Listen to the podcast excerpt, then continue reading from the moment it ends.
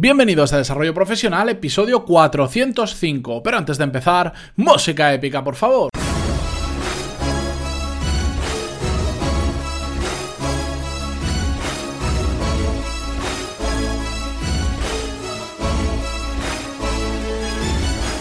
Muy buenos días a todos y bienvenidos a Desarrollo Profesional, el podcast donde hablamos sobre todas las técnicas, habilidades, estrategias y trucos necesarios para mejorar cada día en nuestro trabajo.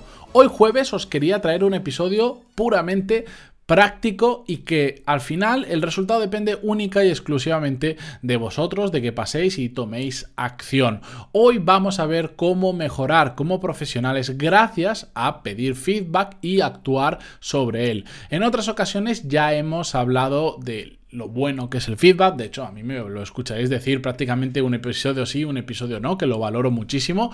Hoy vamos a hablar de ese feedback que nosotros proactivamente se lo pedimos a un grupo reducido de personas que nos conozcan muy bien, al fin y al cabo, para que nos eh, hagan ver que se nos da bien, que se nos da mal y cómo actuar sobre ello.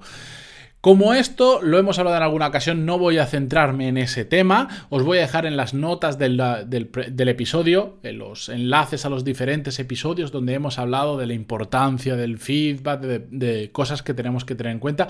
Hoy solo quiero comentaros la herramienta que os voy a pasar y que también tenéis en las notas del programa. Como siempre, es una hoja de cálculo, no es una herramienta. Yo sé que hay gente que es adicta a instalar aplicaciones en el móvil, a programas. Al final, es algo muy simple, es una herramienta que vais a tener que pasar a otras personas y cuanto más simple sea que la imprimís en papel, que la enviéis por email como un enlace, como sea, pero si lo hacéis complejo, si es algo que se tienen que instalar, hay cosas similares por ahí, podría recomendaros aplicaciones, pero prefiero hacerlo lo más simple posible porque al final eh, es como al final mejor funciona, ¿de acuerdo?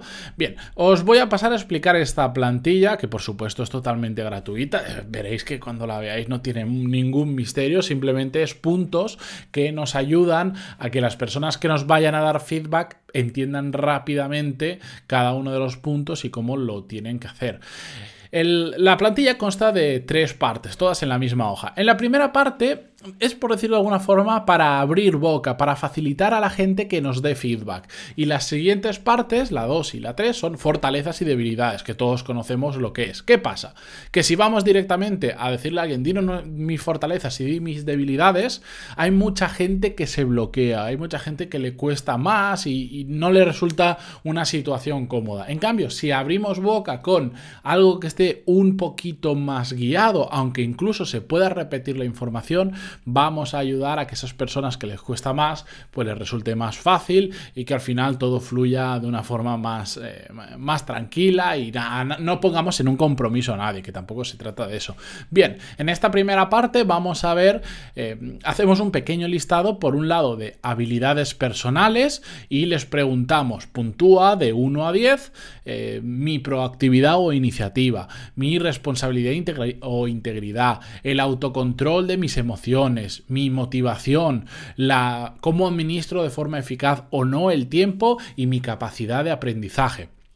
Y después preguntamos más por unas habilidades sociales como eh, cómo creamos relaciones con otras personas, si nos comunicamos de forma efectiva, capacidad de influencia y persuasión y liderazgo y gestión de equipos. Simplemente que puntúen uno muy poco, 10 mucho, muy buena nota, ¿de acuerdo? Y hasta una vez hagan eso, ya veréis que resulta más fácil pasar a las siguientes partes. Siguiente parte, fortaleza. Todos sabéis perfectamente que son las fortalezas, aquello que se nos da bien y las debilidades, todo lo contrario, aquello que se nos da mal.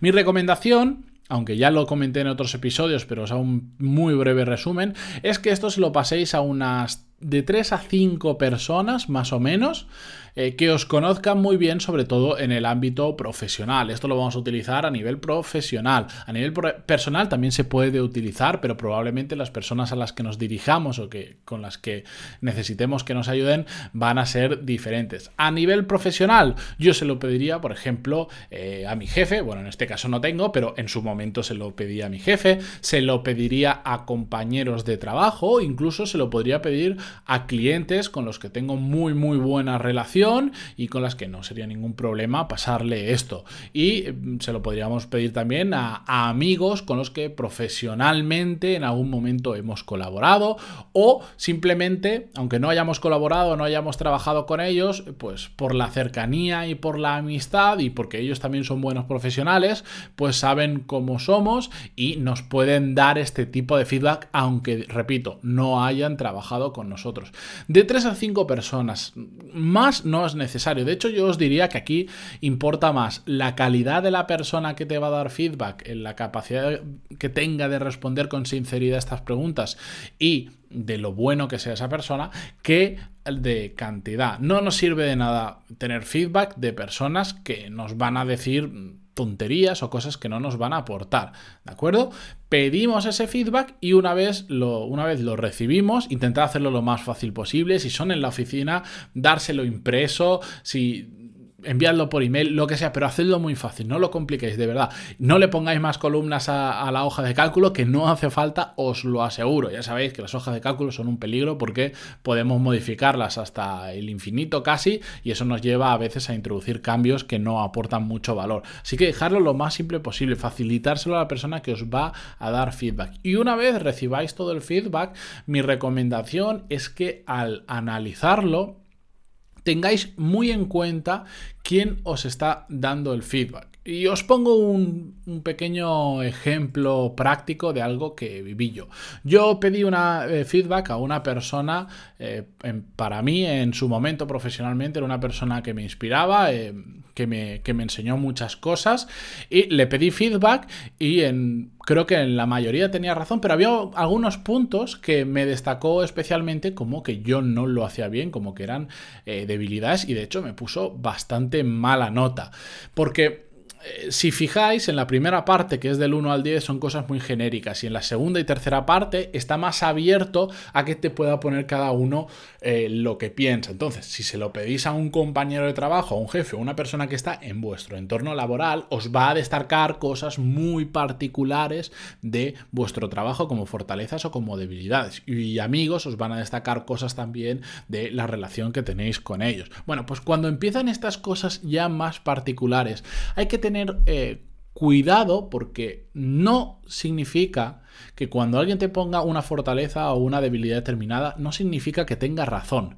Es simplemente su forma de ver las cosas y cómo nos está viendo nosotros, cómo las hacemos. Y os pongo un ejemplo. Cuando yo pedí feedback a mi anterior jefe, una de las cosas que destacó como una debilidad era mi capacidad de venta. ¿De acuerdo? Que no terminaba de hacer la venta, no me acuerdo cómo lo puso, pero era que no terminaba de cerrar ventas porque no empujaba lo necesario, etcétera, etcétera. En parte tenía razón, pero analizándolo con perspectiva, eh, no tenía toda la razón que yo en ese momento creía que sí la tenía, porque simplemente su enfoque de venta era muy diferente muy diferente al mío. Y por eso él veía lo mío como una debilidad y en cambio yo ese, eso mismo que él marcaba como debilidad, yo lo veía como una fortaleza. Porque yo ya sabéis, y lo dije, bueno, hace unos 400 episodios, uno de mis principios es que juego siempre a largo plazo. Y si esa persona, aunque sea probable que me compre, creo que no le voy a solucionar un problema, creo que no le voy a poder ayudar vendiéndole el servicio que teníamos, pues simplemente no voy a tratar de vendérselo y ya está. Evidentemente, el dueño de la empresa y mi jefe, pues lo que sí que quería era vender. Y si esa persona te quería comprar, pues véndele y punto. Yo como jugaba a largo plazo, pues no me parecía eh, la mejor estrategia. Prefería darle otra cosa, aunque no fuera venderle nada, y más adelante ver si ya le cuadraba, entonces sí venderlo. Eso él lo marcaba como una debilidad y yo, viéndolo en, retrospectiva, lo veo como una fortaleza. ¿Qué significa? Que no todo el mundo tiene razón en todo y que hay que analizar muy bien el por qué nos dicen las cosas. Por eso es muy interesante eh, al final cuando vemos este tipo de, feedback de 3, 4, 5 personas, veréis que hay muchos puntos que se repiten. Y cuando todo el mundo al que pedimos feedback nos comenta lo mismo, hombre, pues parece que van a tener bastante razón, salvo casos muy particulares. En cambio, cuando puntualmente hay cosas que no termináis de entender, que no estáis del todo de acuerdo, yo lo que os recomiendo es que habléis con esa persona y que os explique más en profundidad ese punto, sea una fortaleza, ojo, o sea una debilidad, que a veces solo vamos a hacerlo con las debilidades porque no estamos de acuerdo, pero con una fortaleza también, que a veces nos marcan fortalezas que nosotros creemos que realmente no es una fortaleza y no es una falta de autoestima ni nada similar. Que os lo expliquen en profundidad y entonces vosotros tenéis que sacar vuestras propias conclusiones de si realmente está en lo cierto o no, porque la gente también se equivoca y sobre todo la gente os da eh, su opinión respecto a su perspectiva de cómo eh, se tienen que hacer las cosas. Por ejemplo, si eh, le pedimos feedback de esto a una persona que es totalmente un desastre en organización y nosotros somos medianamente organizados, nos va a poner que una fortaleza nuestra es la organización, la gestión del tiempo, la productividad. ¿De acuerdo? ¿Tiene razón? Sí, pero hay que pasarlo por el matiz de que te lo está diciendo una persona que es un absoluto desastre. Y para él o para ella eres muy ordenado, muy organizado, muy productivo. Pero no quiere decir que seas muy bueno. Quiere decir que eres más que esa persona. ¿De acuerdo? En cambio, si ese mismo feedback se lo pides a una persona que es mucho más organizada y productiva que tú, igual te pone como una debilidad tu organización o tu productividad. Por eso hay que saber también leer un poco entre líneas lo que te está diciendo la gente y eliminar un poco la subjetividad de la visión de la persona que te está dando feedback. No es algo fácil, pero tampoco es complicado. Simplemente sentarte y hablar con las personas y conocer muy bien quién te está dando feedback para entender que bajo su visión tú eres ordenado o tú eres desordenado, ¿de acuerdo? Mismo feedback, dos personas diferentes, tú no has cambiado y para uno eres muy ordenado y para otro eres un desastre completo. ¿Quién tiene razón? Bueno, pues eso es lo que tenemos que matizar y tenemos que ver que la situación en la que estamos y de quién valoramos más el feedback o no. Yo en ese caso valoraría más el feedback de la persona que es muy ordenada y que me dice que una de mis debilidades es que soy desordenado, por ejemplo. ¿De acuerdo? Entonces trabajaría sobre esa debilidad, porque si me creo la del otro lado, ya voy a creer que soy muy bueno y me voy a dejar estar en ese punto. ¿De acuerdo? Bien, pues con esto es muy fácil, no voy a hacer más episodios de esto porque veréis la plantilla que es muy simple. Lo importante es que lo hagáis. Porque yo aquí puedo hacer la hoja, puedo comentarlo en el episodio. Podemos hablar 30.000 veces de feedback. Pero si no pasáis a la acción mañana mismo, no el, no el lunes, no, mañana, si no cuesta nada, descargarla, imprimirla, enviarla por email a 3-5 personas, tardáis literalmente por email, no sé, 4, 5 minutos y ya está. Y enviadlo y vais a ver lo productivo que es eh, recibir ese feedback y si tenéis alguna duda ya sabéis que podéis contactar conmigo en pantaloni.es barra contactar. La semana que viene yo me apunto porque esto se hace en apenas dos días, vais a tener dos, tres días, vais a tener todo el feedback. Y la semana que viene yo me apunto a cómo trabajar sobre ese feedback. Va a ser genérico, porque no vamos a ir caso por caso, porque si tengo que hablar de cada caso que me llega, eh, igual os, os, mato aquí cuatro horas de episodio.